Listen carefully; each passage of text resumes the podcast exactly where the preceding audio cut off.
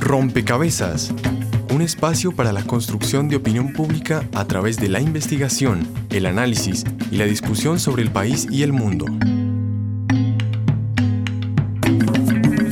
Rompecabezas. Muchas voces, otras formas de vernos.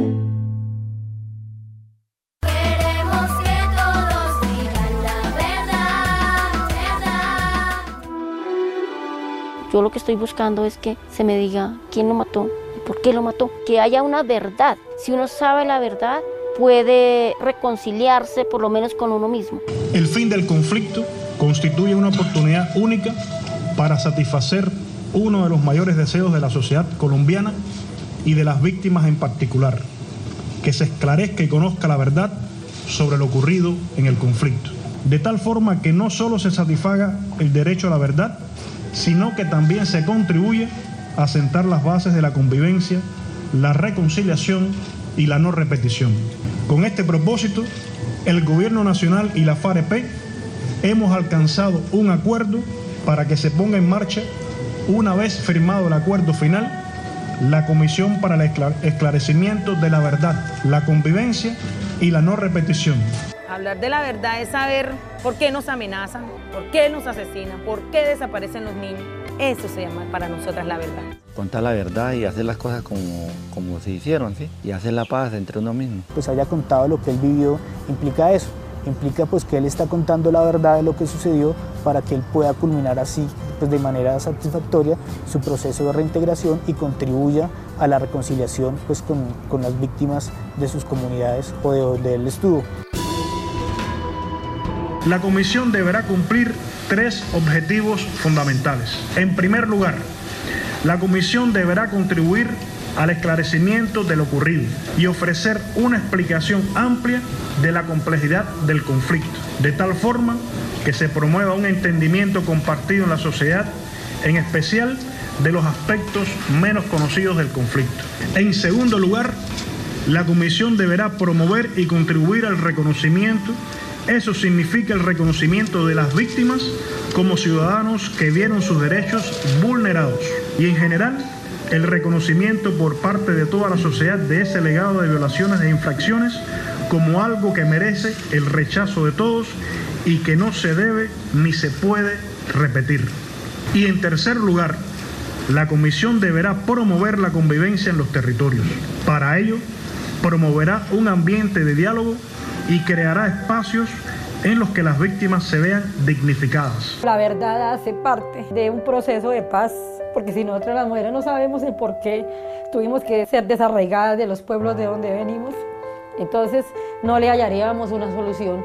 La necesidad básica del tema de justicia es reconocer la verdad, asumir las consecuencias judiciales de los actos, reparar y dar garantías de no repetición.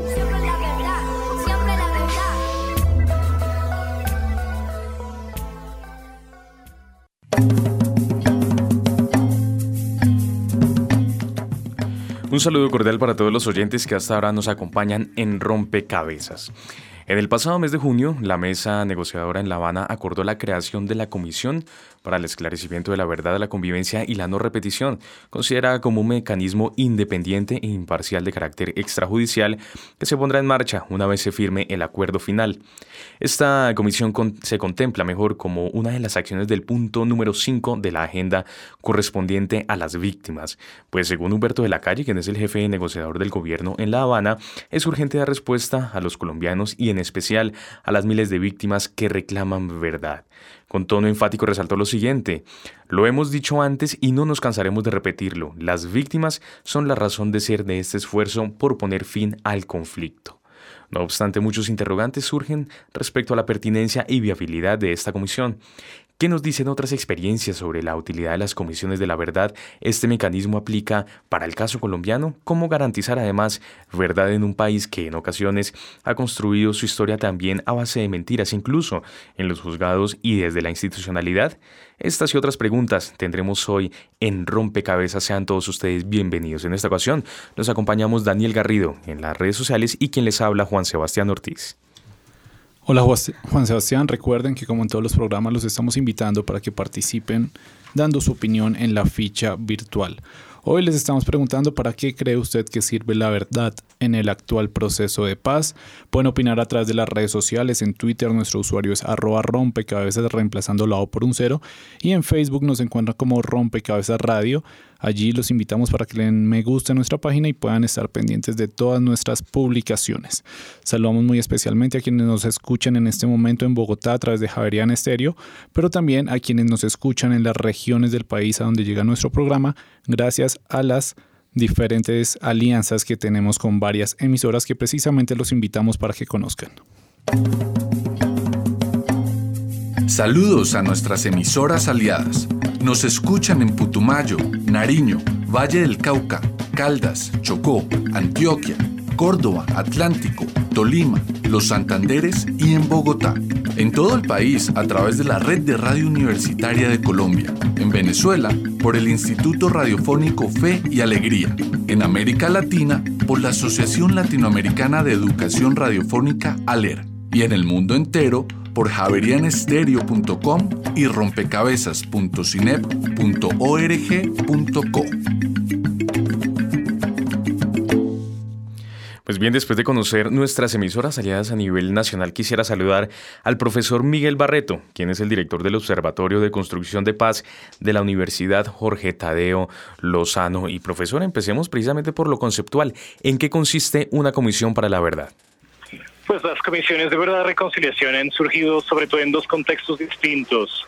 Eh, por un lado, escenarios de postconflicto, como será posiblemente Colombia en los próximos años, y por otros escenarios de transición democrática, como ha sido el caso de, eh, de Chile, de Argentina, una comisión que se ha constituido, por ejemplo, para, mm, para averiguar todo el tema de los desaparecidos y que tienen objetivos y propósitos que son multidimensionales. Uh, por un lado, sobre todo en situaciones donde ha habido regímenes represivos uh, que han estimulado todos tipos de, violencia política, han sido formas de investigar uh, la verdad de los hechos y volverlos públicos. el tema de la verdad ha, ha estado siempre en el código genético de las comisiones de verdad. Otro tema fundamental es, es visibilizar y dar voz a las víctimas. Eh, son, son procesos que son complementarios o en algunos casos alternativos a, los mecanismos tradicionales de justicia y que tienen una metodología y un enfoque, un enfoque que es bastante distinto. Se, centran sobre todo en el proceso de, de los recoger los testimonios de las víctimas, uh, visibilizarlas, darles voz, um, convertirlas de cierta forma en sujetos políticos que adquieren uh, mediatismo y adquieren su lugar uh, más primordial en, en, una, en una sociedad. Y hay un, un tercer, un tercer objetivo que, es común a muchas de las comisiones de verdad y reconciliación, que es el objetivo de la, de la reconciliación, que es uno de los elementos fundamentales en cualquier escenario de postconflicto. Um, los conflictos armados, sobre todo cuando son, cuando son escenarios muy arraigados, como el caso de Colombia, dejan heridas y heridas que son profundas entre grupos sociales, grupos políticos, y que a fin de reconstruir las sociedades, de crear nuevos países en paz, eh, una paz que sea sostenible, duradera, necesitan que haya algunos mecanismos de reconciliación y en ese sentido las comisiones de, de verdad Em, juegan o pueden jugar un rol bastante importante en ese sentido. Bien, el profesor Barreto ya nos eh, introduce de manera detallada respecto a los elementos y todas, de una u otra forma, las implicaciones que por supuesto puede tener una comisión de la verdad, por supuesto con miras a, una, a un camino de reconciliación. Pero José Antequera, usted es abogado, analista político, pero también es representante de víctimas del conflicto armado en nuestro país. ¿Por qué la verdad, este elemento es tan importante para de una u otra forma también llevar ese proceso de, duelo, en este caso como las víctimas? Bueno, en primer lugar, muchas gracias por la invitación. Yo creo que se han dicho muchas cosas a nivel internacional que hoy en día ya conforman casi que teoría eh, y, versiones estandarizadas de lo que son las comisiones de la verdad, de lo que es la verdad, para qué sirve. Sin embargo, creo que el reto es cómo ubicamos la importancia del tema de la verdad específicamente en el caso colombiano. Y creo que atendiendo a nuestras circunstancias hay varias razones por las cuales es especialmente importante este tema. En primer lugar, porque hay un proceso eh, de justicia transicional sin transición, como decía bien el, título del profesor Uprimi. Eh, eso ha significado que de alguna manera el régimen de responsabilidades en Colombia, la propia autorización eh, del diálogo de paz, está truncado por muchísimas cuestiones cruzadas, incluso yo creo por maniobras que intentaron, maniobras jurídicas en el gobierno de Álvaro Uribe, que intentaron cerrar y deslegitimar la posibilidad de un acuerdo de paz con las guerrillas. La verdad es fundamental porque es, en primer lugar, el elemento que autoriza en gran medida el diálogo mismo, sino eh, es a partir de la verdad que descubrimos por qué es que estamos y por qué es que es necesaria una salida política. Otro elemento fundamental del tema de la verdad situándonos es que en Colombia se sabe mucho sobre los crímenes de las FARC bajo un funcionamiento, yo creo, de la justicia también con un carácter contrainsurgente. Eso ha significado que tenemos una eh, necesidad de clarificar también cuál es el verdadero régimen y estado de responsabilidad de las propias FARC. Pero además tenemos un problema y es que hay una negación histórica de los crímenes de Estado. En gran medida lo que se está discutiendo hoy en el país es si la verdad nos puede permitir también clarificar un régimen de responsabilidades en donde el Estado pueda asumirlas también. Y un elemento que también me parece importante es que eh, en el caso específico, la Comisión de la Verdad de Colombia ha establecido, y así debe leerse el acuerdo con las FARC, el tema de la no repetición como el tema central del acuerdo. En el caso colombiano, las víctimas, yo estuve eh, con el grupo de víctimas en La Habana, puedo, digamos, dar eh, testimonio, si se quiere, de lo que ha sido la construcción de un consenso en torno a que el horizonte final del proceso de paz en Colombia es ver si podemos lograr la no repetición, asumiendo que lograr eh, un proceso de justicia como en muchos países podría pretenderse, en el caso colombiano va a ser realmente muy difícil. Ese asunto de la no repetición, pues es, es creo yo, también neurálgico porque pasa fundamentalmente por clarificar cuáles han sido los mecanismos reales de funcionamiento del Estado colombiano, de las fuerzas militares, etcétera, que van a permitir que a partir de reformas institucionales en un escenario de posacuerdo eh, no continuemos, digamos, con violaciones a derechos humanos. Sergio Guarín, usted como coordinador del área de posconflicto y construcción de paz de la Fundación Ideas para la Paz, cómo eh, en, esta, en, este, en esta comisión, que además no es solamente para la verdad, sino para la convivencia y como lo decía José Antequera, también eh, garantizar la no repetición, ¿cómo hacer para garantizar precisamente estos elementos que además son, son bastante complejos. En el documento se dice que son como tres meses de escogencia eh, de quienes hacen parte de esta comisión, pero tres años para todo lo que es recopilación de información y bueno, muy seguramente una escritura del documento. Pero ¿cómo garantizar la, la, si se quiere, la veracidad de esto? Si se va a contar una verdad, se tiene que creer, el país tiene que creer esta verdad. Bueno, Sebastián, gracias por la invitación. Un saludo aquí a mis compañeros también de mesa muchas preguntas acabas de hacer, ¿no? Eh, me voy por la última que planteas, y es yo creo que eh, tenemos un, desafío como sociedad y es enfrentarnos a la verdad del conflicto armado en Colombia. Y esa verdad mm, tenemos que entender que la construcción de ese relato de verdad es un desafío para todos los ciudadanos colombianos. Y la verdad es que en el estado de cosas actual sabemos mucho sobre nuestro conflicto, pero nos lo hemos explicado muy poco de manera colectiva. Lo que tenemos hoy es relatos divergentes sobre qué es lo que ha venido sucediendo. En muchas ocasiones también relatos que son contradictorios, que son contrapuestos. Hay verdades que se niegan, pero verdades también que se fomentan o que se, o que se, ensalta, o que se ensalzan. De lo que se trata en realidad una comisión de la verdad, y ese es su gran desafío, es construir un relato que sea abarcador, que sea un relato en el que confluyan las distintas perspectivas, un relato que permita que distintas maneras de entender el transcurrir de la historia sea interpretado de una manera, si no libre de debates, al menos sí relativamente consensuada. Y en ese sentido creo que no hay que perder de vista que ese es el gran desafío que tenemos como sociedad cuando arranquemos esa construcción. Es decir, una comisión de la verdad no significa elaborar un relato en el cual los que eran víctimas eh, resarzan su historia, aunque eso hace parte de eso, sino además en el que los victimarios quepan, Eso es bien interesante en las comisiones de la verdad y es que los testimonios incluyen tanto víctimas como victimarios y ambos procesan y producen una reflexión. La verdad en el sentido de las comisiones de la verdad es una verdad profundamente filosófica, porque es un entendimiento reflexivo sobre lo que nos sucedió y es, una, es un entendimiento reflexivo que intenta no dejar muchas personas por fuera. Entonces yo no creo que se trate de un asunto de creer o no creer, o de, o de dar fe o no dar fe, sino de construir entre todos un relato que sea lo suficientemente abarcante para que allí quepan muchas visiones de lo que ha venido pasando en nuestro país. Bien, Daniel Marín es investigador de, justicia y, me llama muchísimo la atención el tema de los victimarios.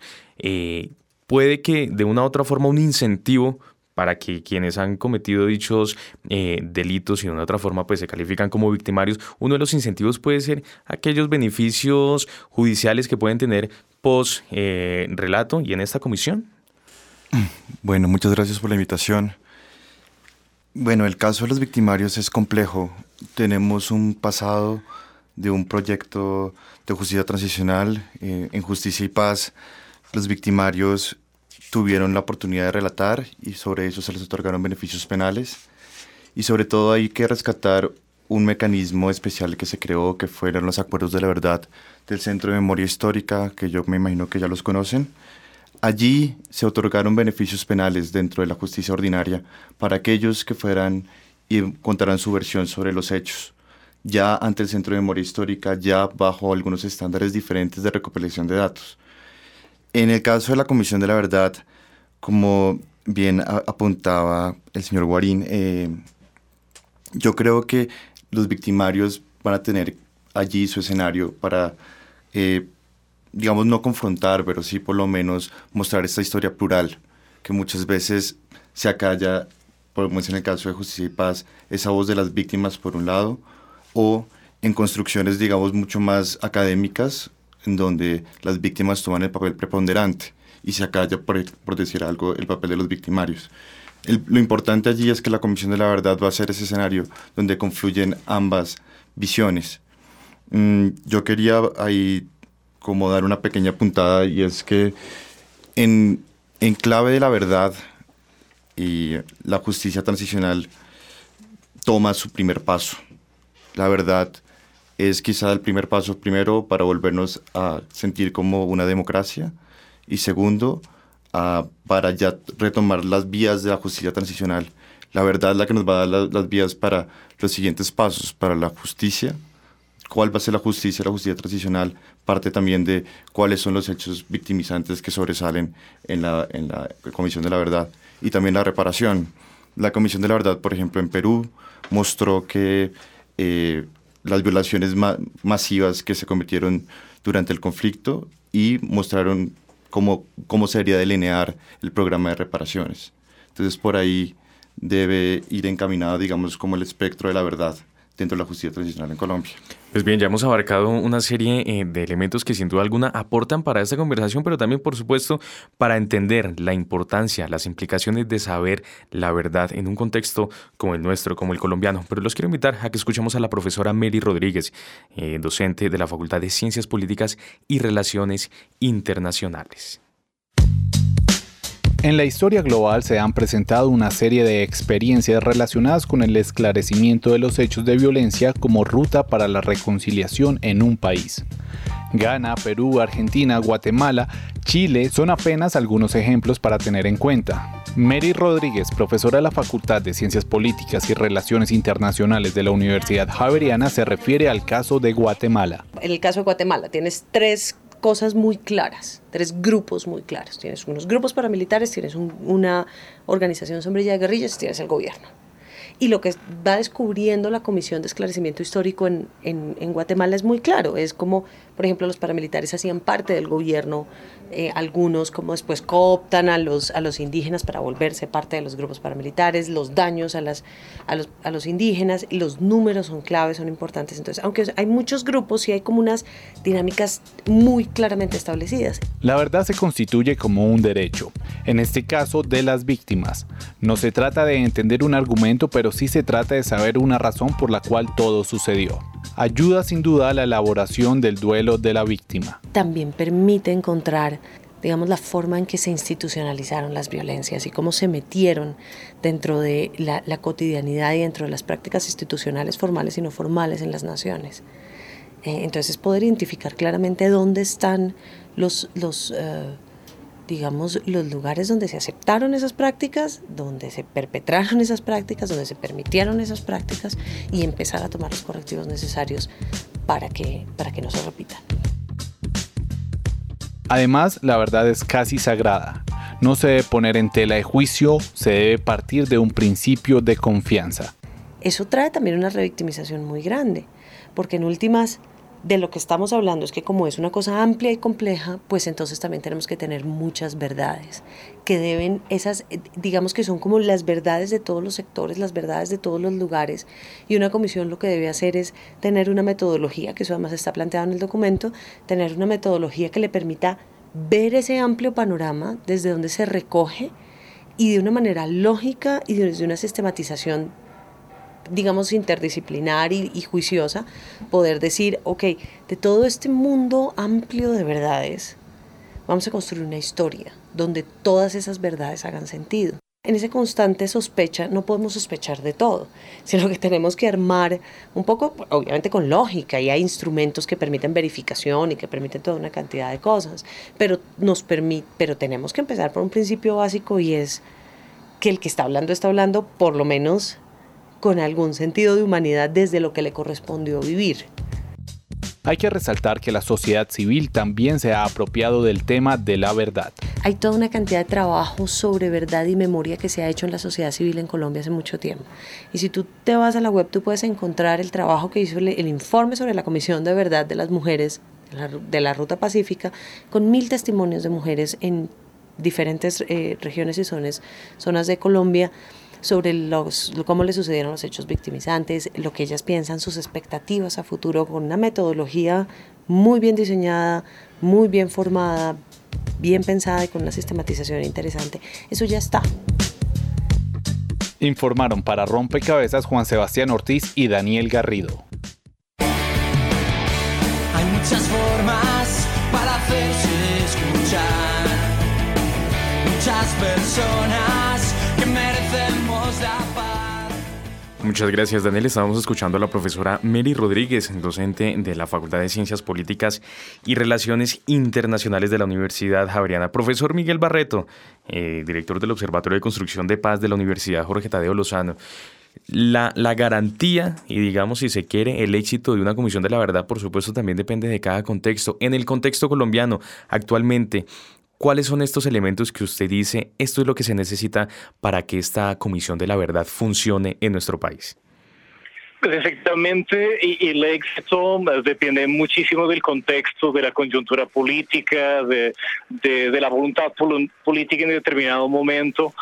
Em, yo creía que leyendo lo que es em, el comunicado conjunto de, del, del, gobierno y de las FARC, hay una metodología, un enfoque que es bastante propio, que permite analizar algunos puntos ya muy positivos y diría un punto que es una gran limitación estructural. En primer lugar, hay una mención, por ejemplo, a las múltiples dimensiones de la verdad. Esto me parece un elemento bastante importante en la medida en que eh, no se va a escribir con la Comisión de Verdad y Reconciliación la verdad oficial en el país. Hay eh, muchísimas experiencias totalmente diversas, incluso contradictorias de lo que ha sido el conflicto armado en Colombia y lo que permite efectivamente una comisión de verdad es visualizarlo decir, una comisión es muy importante, no solo por el producto que puede salir de una comisión de verdad, que será necesariamente el informe, las recomendaciones que salen de ese informe, pero también por el mismo proceso. Y ahí hay una cantidad de elementos que toca tener en consideración. Eh, la experiencia de múltiples comisiones de verdad en el mundo ha sido una experiencia que ha dejado un sabor bastante amargo en distintas sociedades ha sido amargo para las víctimas porque em, en innumerables ocasiones tenían expectativas muy altas que eh, no ven reflejadas después en un cambio sustancial de sus vidas. Y ha, sido muy amarga sobre todo porque en la mayoría de los escenarios en el mundo las... Em, las recomendaciones finalmente tienen grados de aplicación muy, muy bajos. Y en ese sentido me parece que uno de los elementos más interesantes que salen de este enfoque eh, y del mandato de la Comisión es la creación de un comité de seguimiento y monitoramiento a la implementación de las recomendaciones. Toda la situación de las víctimas en el largo plazo estará necesariamente uh, anclado a reformas estructurales, a las condiciones socioeconómicas um, de ellos mismos. Un, uno de los elementos más positivos que me parece de la Comisión de Verdad y Reconciliación en Perú ha sido uh, establecer mecanismos estructurales de, asociados no solo a reparación individual de las víctimas, sino a la reparación de las mismas comunidades, una reparación socioeconómica y uh, intentar incidir sobre lo que son algunas de las causas uh, estructurales y socioeconómicas de, de, de, ese mismo conflicto. Uh -huh. y, el escenario socioeconómico de Colombia es muy similar al escenario de, de Perú. Hay otros elementos que me parecen bastante interesantes. Por ejemplo, hay una mención de un enfoque territorial, esto me parece clave para el conflicto armado en Colombia.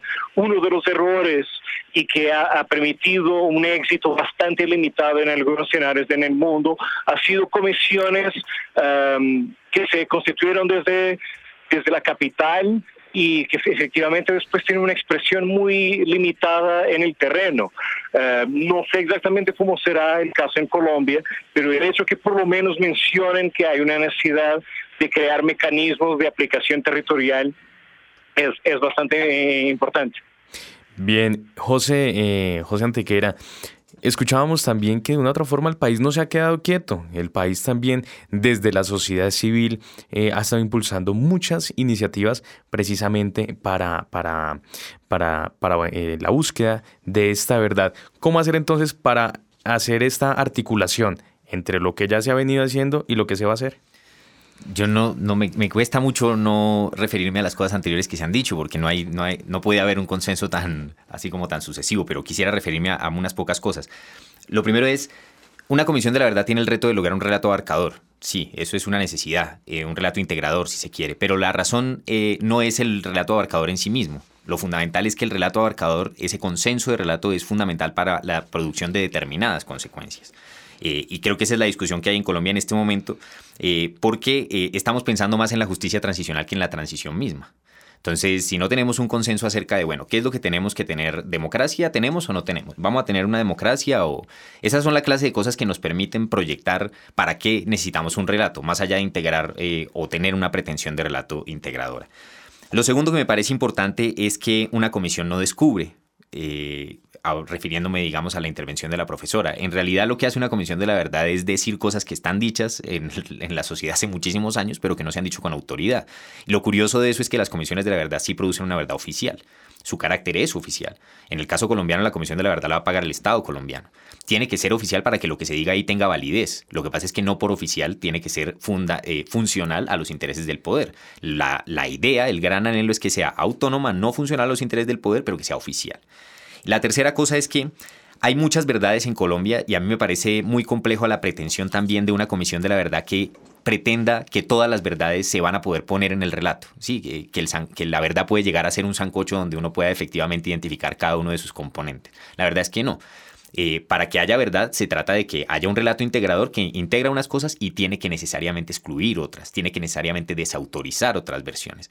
Uno aspiraría a que a partir de una comisión de la verdad, la versión de la democracia eh, históricamente atacada por una amenaza terrorista fuera absolutamente desautorizada, por ejemplo. Eh, y eso es un elemento importante porque lo que está pasando hoy es que esa producción de consenso, eso que implica la verdad en términos de consecuencias, es a lo que le está temiendo el gobierno. Lo que está pasando en el acuerdo de La Habana, y esto lo tiene que entender la gente, es que se están haciendo unos acuerdos para hablar del tema de verdad, se habló de comisión eh, de esclarecimiento histórico, se están empezando a producir documentos y el gobierno no le quiere parar bolas a los documentos que dicen que hay responsabilidad del Estado, de los Estados Unidos, que hay responsabilidad de estructuras de poder, porque esa verdad tiene unas consecuencias muy fuertes que eh, las fuerzas militares, quienes han participado como perpetradores de políticas de exterminio, no quieren aceptar. Sería ilógico para ellos que ahora, después de muchos años de guerra, en donde se considera que la batalla está consolidada, que estamos en el fin del fin de una victoria, viene un documento de verdad y se tira toda la victoria construida durante muchos años. Entonces, ahí cuál es el grave, el grave asunto. El grave asunto es que se necesita una actitud real del gobierno en términos eh, de aceptar, digamos, esas consecuencias de verdad, por lo menos que van a significar elementos en su contra, que obligan a reformas. Y se necesita una actitud muy importante de la academia, de la sociedad, eh, de muchos sectores, que sea capaz de acompañar movilización, digamos, eh, para que esa verdad produzca unos efectos específicos. Si no, lo que ocurre es que eh, en medio de la discusión que estábamos, por ejemplo, en el tema de víctimas, el gobierno eh, presiona los tiempos, de nuevo se habla de guerra, dejamos de hablar del tema de la verdad de fondo, los relatos, esas cosas que se nos dijeron, 12 versiones de académicos respetables, por ejemplo, que estaban ahí, que establecían el marco de lo memorable, pueden quedar efectivamente sin piso hacia allá creo que nos puede conducir el, riesgo de una sociedad que piense que el tema de la verdad es un tema un poco genérico y no un asunto de consecuencias, que es lo que no estamos jugando. Pues bien, ha llegado también el momento de escucharlos a ustedes, nuestros oyentes, porque por supuesto, en Rompecabezas su voz es muy importante. La ficha virtual, un espacio donde los oyentes aportan a la discusión en Rompecabezas.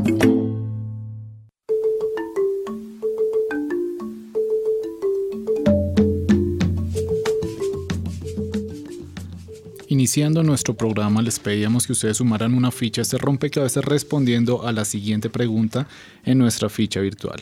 ¿Para qué cree que sirve la verdad en el actual proceso de paz?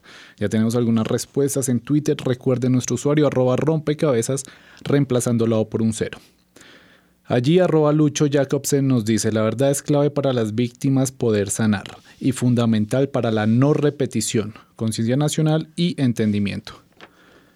Arroba Osgasu nos dice, sin conocer verdad de lo que pasó, es muy factible que el horror de la guerra no acabe porque actores que la generaron repetirán lo hecho. Arroba Aribón86 nos dice, es una de las condiciones para hacer justicia, es un componente de la historia que nos permite reflexionar para no repetirla. Antes de continuar con las opiniones en las redes sociales, los invito para que escuchen qué dijo la gente en la calle cuando se les formuló esta misma pregunta ficha de los ciudadanos y las ciudadanas. Rompecabezas salió a las calles y le preguntó a los ciudadanos, ¿para qué cree usted que sirve la verdad en el actual proceso de paz? Yo creo que entre dos, dos grupos de personas que están dialogando y todos dos están mentirosos, no van a llegar a una parte. Si les llega a ver verdad de ambas partes, es fundamental se sirve para esclarecer muchas cosas y el porqué de las cosas. En este país siempre la verdad hemos tratado de ocultarla y mucho más en los famosos procesos de paz. Todo el mundo trata de ocultar las grandes matanzas que se han hecho en contra de la población civil, tanto del Estado como los, eh, los grupos insurgentes o grupos armados o como se les quiera llamar, siempre han tratado de ocultar la verdad. Siempre ha sido una verdad a medias, como queriendo ocultar muchas cosas para un pueblo que necesita es que se le hable de otra manera.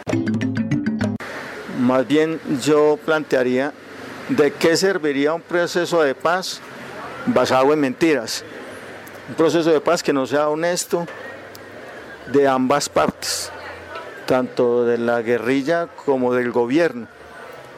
Porque necesitamos es que a la gente se le hable con la verdad y cuáles van a ser los resultados reales y cuáles van a ser los verdaderos convenios que se hagan con la guerrilla. Dijeran la verdad o no, pues igualmente el pueblo seguiría igual. ¿Por qué? Porque es que el pueblo no es tenido en cuenta dentro de eso. Eso es de, la, de las partes más altas, de pronto de, los entes más altos, y no es por lo bajo, como el que está engañando a un a una persona de poco conocimiento, ¿sí ves? Cuando la persona adquiere conocimiento no se deja engañar, cuando a la persona le falta educación se engaña y cualquier película, cualquier cuento lo entretiene y se olvida la problemática que vive un país. Este sondeo fue realizado por María Alejandra Navarrete con la colaboración de la emisora comunitaria Brisa FM del municipio de La Merced en el departamento de Caldas.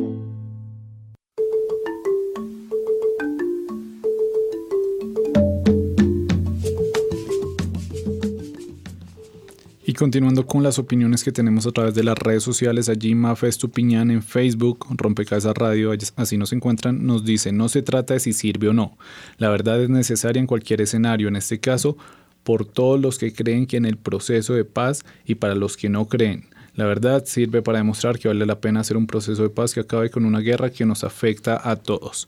Y volviendo a las opiniones de Twitter, tenemos que allí nos dice finalmente arroba tetra Petris dice, qué pregunta tan estúpida.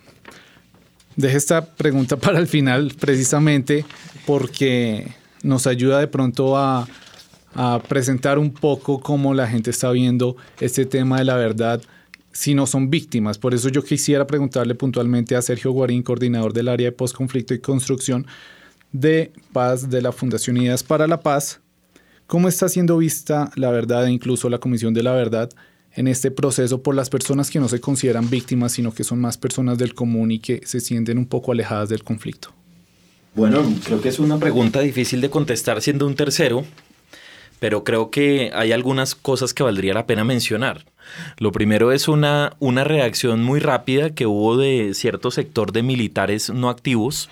Apenas salió el acuerdo entre el gobierno y la guerrilla de un rechazo frente a la Comisión de la Verdad. Varios oficiales en retiro eh, se manifestaron en contra por considerar que la comisión era un triunfo de la guerrilla y porque a su juicio las verdades que allí van a saber, que allí van a salir a flote son verdades que van en contra de sus intereses.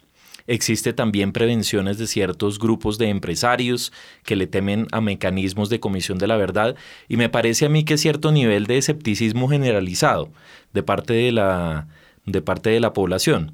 Y creo que lo que muestran esas reacciones diversas de escepticismo, de, desconfianza, pero también de mucho optimismo. Sectores de la izquierda en Colombia organizada y política alabaron mucho, digamos, como este digamos como la llegada a este acuerdo, muestran el profundo carácter político que tiene la, función de una comisión de la verdad. Creo que en la intervención que hace José queda muy claro eh, cuál es el interés de un sector eh, de la sociedad, que es el sector que defiende a las víctimas, sobre la labor de esa comisión. Yo creo que José deja muy claro que desde su perspectiva la función de esa comisión es de reivindicación.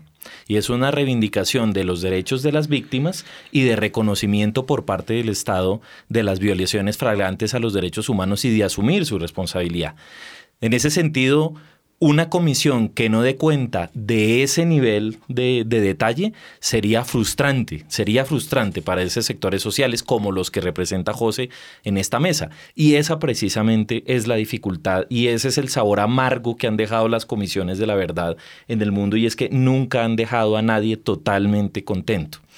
Vamos a tener en el caso colombiano algo muy particular y es que los comisionados, eh, que en general son personas probas íntegras, digamos, conocidas por su imparcialidad, van a ser escogidos por otra comisión, que eso es una novedad en nuestro caso colombiano, y en esa novedad y en esa comisión que va a elegir a los comisionados, los van a poner, creo que son nueve los comisionados que van a elegir, eh, seis, seis son elegidos por la mesa, FARC y gobierno, y los otros tres todavía no se sabe quién los va a elegir. Y, puede que pueda que pase lo mismo que con la Comisión de Esclarecimiento Histórico, y es decir, tengamos unos comisionados que leen la historia desde la perspectiva de la izquierda en Colombia, democrática o radical, y otros comisionados que leen la historia de Colombia desde la perspectiva mucho más oficialista. Creo que eh, en última, si nos vamos a quedar con relatos totalmente disímiles, no vamos a avanzar de manera sustancial y por eso yo me distancio de la tesis de José con respecto a que la construcción del relato no es el fin en sí mismo, sino las responsabilidades derivadas de ese relato. Yo pienso que no. Precisamente las comisiones de la verdad, a diferencia de los mecanismos judiciales, no implican responsabilidad jurídica y por lo mismo de lo que se trata más es de generar una comprensión colectiva sobre los hechos. O sea, una comisión de la verdad es complementaria al proceso judicial no hace parte del proceso judicial. En el caso colombiano quedó además definido de esa manera explícita y taxativa. Eh, de modo que ahí está el desafío, digamos, para contar la historia de las reivindicaciones del movimiento social, tenemos los libros de los historiadores de los 70 que han escrito la historia del conflicto armado. Si uno se lee, por ejemplo, el informe Basta ya de la Comisión de Memoria Histórica, tiene una gran historia de reivindicación de víctimas del conflicto armado frente a la barbarie paramilitar. Si uno quiere la historia por ejemplo, de los vínculos entre el paramilitarismo y los militares activos, se puede leer el libro Guerras Recicladas de María Teresa Ronderos y eh, los textos, por ejemplo, del padre Fernán González. Creo que son buenas muestras de que la, academia ha producido como, como vigorosas ideas sobre esos temas, pero el punto de la Comisión de la Verdad es llegar a un relato en el que todos quepamos y creo que ahí pues nuestra gran dificultad es que todos vamos a tener que ceder un poco. Yo, yo, yo creo que así como al Estado le va a tocar ceder en la admisión de responsabilidad, por omisión y por acción directa, pues también a la izquierda le va a tocar ceder un montón de cosas que veo que en este momento no tiene mucha disposición. Creo que eso hace parte también de las razones por las cuales la gente dice esa comisión es un triunfo de las FARC en la mesa. Daniel Marín, es quizá por eso que dentro de esta comisión también está el concepto de la convivencia, porque vemos que eh, en todo este proceso de diálogos en La Habana hay como una constante negociación hasta inclusive para la escogencia, para todo eso, como que de parte y parte se tiene que ceder. En este, eh, es por eso quizá que al país también se nos está haciendo un llamado a la convivencia, también al ceder. Bueno, yo creo que ha sido también en eso un poco innovadora la Comisión de la Verdad en Colombia, porque no solamente le dimos la labor del esclarecimiento, también le dimos la labor de la convivencia y del reconocimiento, ¿no? Y eso es problemático. Usualmente, como sobrecargar a una institución como la Comisión de la Verdad de encargarse de la convivencia entre los colombianos es quizá pedirle demasiado a una institución como la Comisión de la Verdad. La Comisión de la Verdad simplemente, desde nuestro punto de vista, es aquel escenario donde vamos a tener ese relato común, ese relato que obviamente se va a contraponer en muchas de las versiones, pero es un, por lo menos una voz plural acerca del conflicto armado colombiano, pero es solamente el comienzo de la reconciliación. Por eso es que hay que ser como muy cautelosos en tomar el nombre, o sea, desde el mismo nombre de la comisión es bastante, eh, yo, yo diría que exagerada. O sea, recargar la convivencia en la comisión podría llegar a resultados frustrantes en un futuro, donde después de tres años todavía nos encontremos en estas pugnas que nos encontramos hoy en día, muy posiblemente diríamos ese objetivo de la convivencia simplemente no se logró. José, eh, precisamente eh, las comisiones de la verdad están hechas eh, para que todos quepan en este, en este saco. Me parece interesante el, el debate que se pone ahí, porque el punto es, como la tesis es que todos tenemos que caber, entonces nadie va a quedar contento, ¿cierto? Entonces, pues aceptémoslo, veamos los casos internacionales y ahí está un poco eh, el ejemplo para que lo tengamos claro. A mí me parece que el, el tema ahí central es que el imperativo no es que todos quedemos contentos con la Comisión de la Verdad. O sea, el imperativo real es que se produzcan unas consecuencias fundamentales que se pueden y se tienen que producir a partir de la Comisión de la Verdad. De no producirse esas consecuencias, el relato integrador es un relato traicionero con las víctimas en términos incluso psicosociales. Porque imagínate tú la situación de poner a las víctimas en todo el país a hablar, a contar su historia, a tener que contársela a una gente en la que no confía probablemente, a tener que asumir que otro público que tampoco quiere uno que se entere de muchas cosas se la cuente, pero al final le dicen, hemos logrado un gran libro muy chévere, muy integrador. El tema es, este, estas consecuencias, ¿cuáles van a ser? Yo aclaro, yo no dije reivindicación, yo no dije eh, responsabilidades como consecuencia de la Comisión de la Verdad, sino consecuencias, porque entiendo perfectamente el carácter extrajudicial de una Comisión de la Verdad, así se define. ¿Qué consecuencias? Te voy a poner una muy simple. La doctrina de las fuerzas militares en Colombia. La doctrina de las fuerzas militares en Colombia han dicho las fuerzas militares no está en discusión. Si la Comisión de la Verdad nos permite clarificar que la doctrina de las fuerzas militares tiene qué carácter, qué produce, etc., es posible que en el posacuerdo, con las movilizaciones sociales que seguro se generarán por derechos sociales o por cualquier cosa, tengamos unas fuerzas militares respetuosas de los derechos humanos, o por lo menos más respetuosas de lo que son ahora. Si no tenemos eso, en el posacuerdo no va a haber ni para ti, ni para mí, ni para la derecha, ni para la izquierda, ni para nadie el posacuerdo prometido que es por lo menos la pacificación mínima del país. Esa consecuencia se produce o no se produce o se puede producir o no. U otra consecuencia muy clara es el carácter militar, por ejemplo, que tienen nuestras fuerzas de policía, que dicen que son civiles en la Constitución, pero que en realidad no lo son. ahí está el, asunto, yo creo, del, del tema de debate. Y eh, insisto, si, esa, si no se está pensando, si se pretende que el tema de la verdad, digamos, de plano se anuncie como un escenario de relativizaciones en donde es imposible llegar a determinados asuntos, la verdad es que más allá de que yo sea víctima, lo que estamos proponiéndole a la sociedad colombiana es que exprese sus dolores, sus sentimientos y sus, y sus experiencias con una función, yo creo, medianamente simbólica que pierde valor en la medida en que no produzca consecuencias materiales. Pues bien, antes de continuar precisamente con esta conversación, también queremos poner una ficha. En este caso se trata del padre Javier Giraldo, quien hace referencia, eh, por supuesto, a lo que tiene que ver la verdad en el actual proceso de paz y, por supuesto, en el contexto colombiano. Solamente conociendo la verdad de lo que ha pasado en Colombia desde todas sus facetas, es que vamos a poder construir paz y reconciliación. Paz y reconciliación. Mucho se ha comentado sobre la pertinencia y utilidad de una comisión de la verdad para el proceso de paz de La Habana. Las proyecciones de la misma son de libre interpretación, pero la verdad, concepto central de la discusión, tiene una importancia innegable. Según el alto comisionado para la paz, Sergio Jaramillo, la justicia penal no puede dar cuenta de todo lo ocurrido. En este punto es donde entra la verdad en el proceso de paz, como un complemento necesario a la justicia y una garantía de rendición de cuentas. Además, Jaramillo afirma que la comisión debe ser un espacio en el que participen diferentes sectores de la sociedad para que ésta engrane con la realidad política y se convierta en un escenario de reflexión. Tiene que convocar a toda la sociedad para que tenga un efecto de no repetición, que el país entienda qué pasó y qué fue el conflicto armado. Padre Javier Giraldo, jesuita defensor de los derechos humanos y miembro de la Comisión de Memoria Histórica de La Habana, explica qué podemos entender por verdad en el contexto del actual proceso de paz. Hay, varias verdades. Una, una verdad es lo que llamamos la verdad objetiva, que es como la concordancia entre, entre lo que se sabe y lo que ocurrió. Y hay otra forma de entender la verdad que la verdad moral, ¿no? Es como la concordancia entre lo que uno sabe y lo que dice. Esas son como dos formas. En, eh, en la justicia colombiana yo creo que se ha distorsionado muchísimo, pero radicalmente la verdad.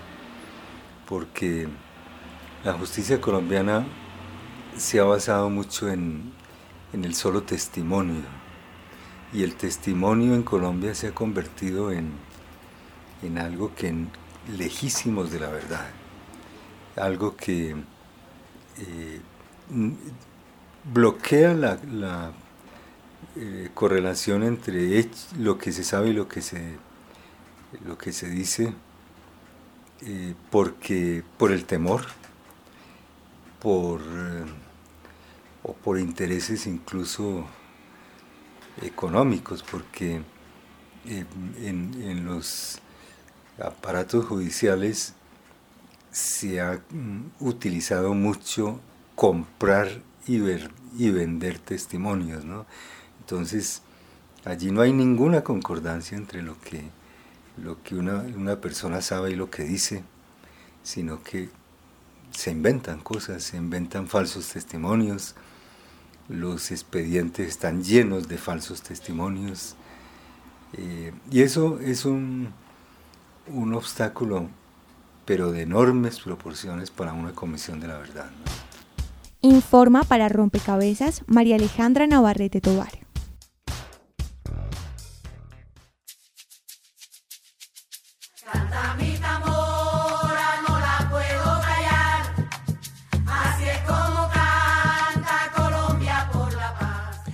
Muchas gracias, María Alejandra. Estábamos escuchando al padre Javier Giraldo. Sergio, ya estamos llegando y estamos en la, en la recta final de este programa. Por supuesto, este tema nos da para hablar muchísimo más que, que esta hora. Pero ya entrando como a la ronda de conclusiones, esta comisión de, del esclarecimiento de la verdad, la convivencia y la no repetición tiene que hacerse, pero tiene que hacerse bien. ¿Cómo sería y cuáles serían estas garantías entonces para que, para que fuera óptima y por supuesto eh, garantizar su viabilidad? Me parece que mm, yo arrancaría con un reconocimiento a la importancia de tener una comisión y de que se haya llegado a un acuerdo sobre el particular. Eh, añadiría que, que, los colombianos tenemos el, como la enorme tarea de arropar el trabajo de esa comisión y de hacer que esa comisión trabaje eh, bajo criterios de no revictimización y bajo criterios de, de profunda honestidad intelectual. Tenemos también el desafío, como lo he mencionado, de, lograr juntos tener la voluntad de construir este relato integrador. Eh, y creo que tenemos el desafío de pensar o de concebir esa verdad, este pedazo de verdad, porque no es toda la verdad, sino este pedazo de verdad, como un elemento sustancial hacia la paz. Yo, yo simplemente le tengo mucho miedo eh, y por eso, digamos, como contrapunteado principalmente con José, que creo que es una persona muy valiosa y hace un trabajo muy valioso, eh, pero sobre la necesidad de tener como unos horizontes muy realistas sobre el trabajo de la, de la, de la comisión. Yo creo que si nosotros le entregamos a la comisión o tenemos frente a ella unas expectativas muy altas, nos vamos obligatoriamente a frustrar. Creo que tenemos que reconocer que arrancamos con un país muy polarizado, con una sociedad que no quería masivamente un proceso de paz en estas condiciones en las que se está dando, una derecha que no quiere conceder mucho, eh, unas fuerzas militares radicalizadas y un establecimiento que no quiere moverse. Y me parece que no reconocer estas condiciones de partida nos puede llevar a una frustración muy profunda. Y eso no quiere decir que yo, digamos, no, no, no piense que haya que hacer transformaciones profundas, sino eh, qué lugar vamos a entregarle en particular a la comisión para que sea una pieza en la búsqueda de nuestra paz y no, y no una razón para enfrascarnos nuevamente como en esta polarización. Bien, Daniel Marín, eh, de, Justicia, ¿cómo hacer entonces eh, para no generar precisamente ese efecto contrario de lo que se pretende? Bueno, esa pregunta es un poco compleja. Yo solamente creo que uno debe tener unas expectativas muy claras. Mm, volviendo a mi respuesta anterior y un poco complementando lo que decía Sergio, yo creo que cuando empiece a funcionar después del acuerdo final, debemos tener claridad que las limitaciones que tiene la comisión la comisión va a terminar con un informe, como lo dice el comunicado. A partir de ese informe es cuando nosotros como ciudadanos colombianos debemos empezar a luchar por ya por las reivindicaciones que allí salen. El reconocimiento por de las violaciones masivas a los derechos humanos que saldrán en el informe ya es un, digamos, la etapa post-informe es lo que lo vendrá a saldar. Mm, nosotros yo creo que tenemos que estar muy aterrizados frente a, estas expectativas. Mm, entiendo el punto de José. José dice, bueno, pero entonces tenemos que arrojar responsabilidades. Yo creo que, digamos, consecuencias. bueno, consecuencias, pero las consecuencias en últimas deben, yo creo, por lo menos, que deben, terminar en, en responsabilidades y responsabilidades claras se debe tener claridad que los investigadores, no solamente los comisionados, perdón, no solamente eh, llaman a las personas voluntariamente para que eh, den su relato ante la comisión, sino que los comisionados, como investidos por, eh, pues por todo el proceso transicional, tienen la posibilidad de, de ir directamente y preguntar y esclarecer. Esa es la idea.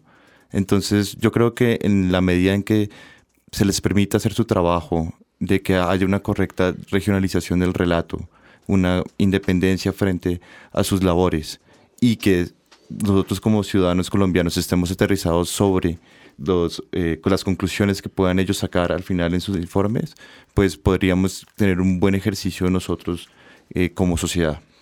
Bien, José Anteguera, sus conclusiones respecto a este tema. Muy corto. En primer lugar, creo que a esta comisión le hace falta que haya un empuje muy fuerte para que se logre desclasificar los archivos oficiales.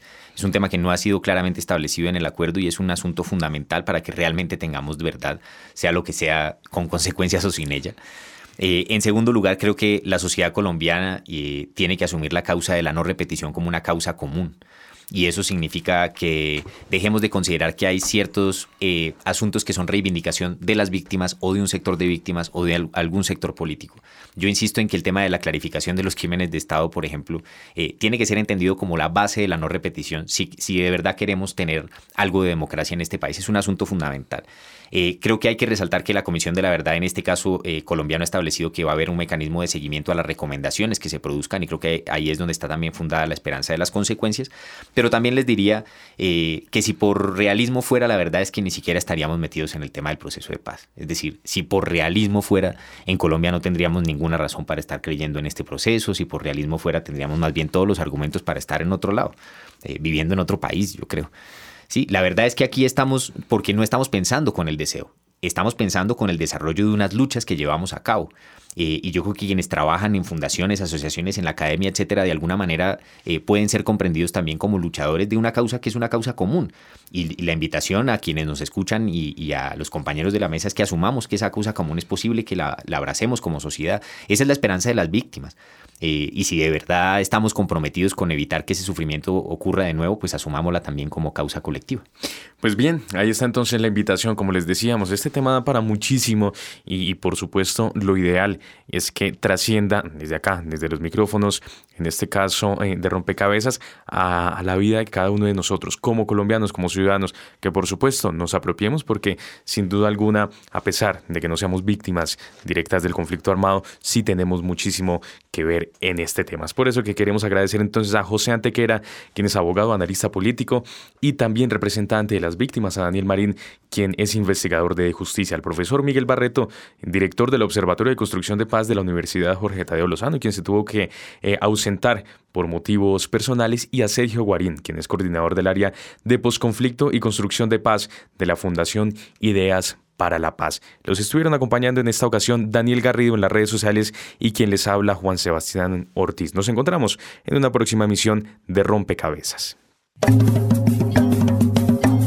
Rompecabezas, una producción del CINEP Programa por la Paz, la Pontificia Universidad Javeriana y la emisora Javeriana Estéreo 91.9 FM. Rompecabezas, muchas voces, otras formas de vernos.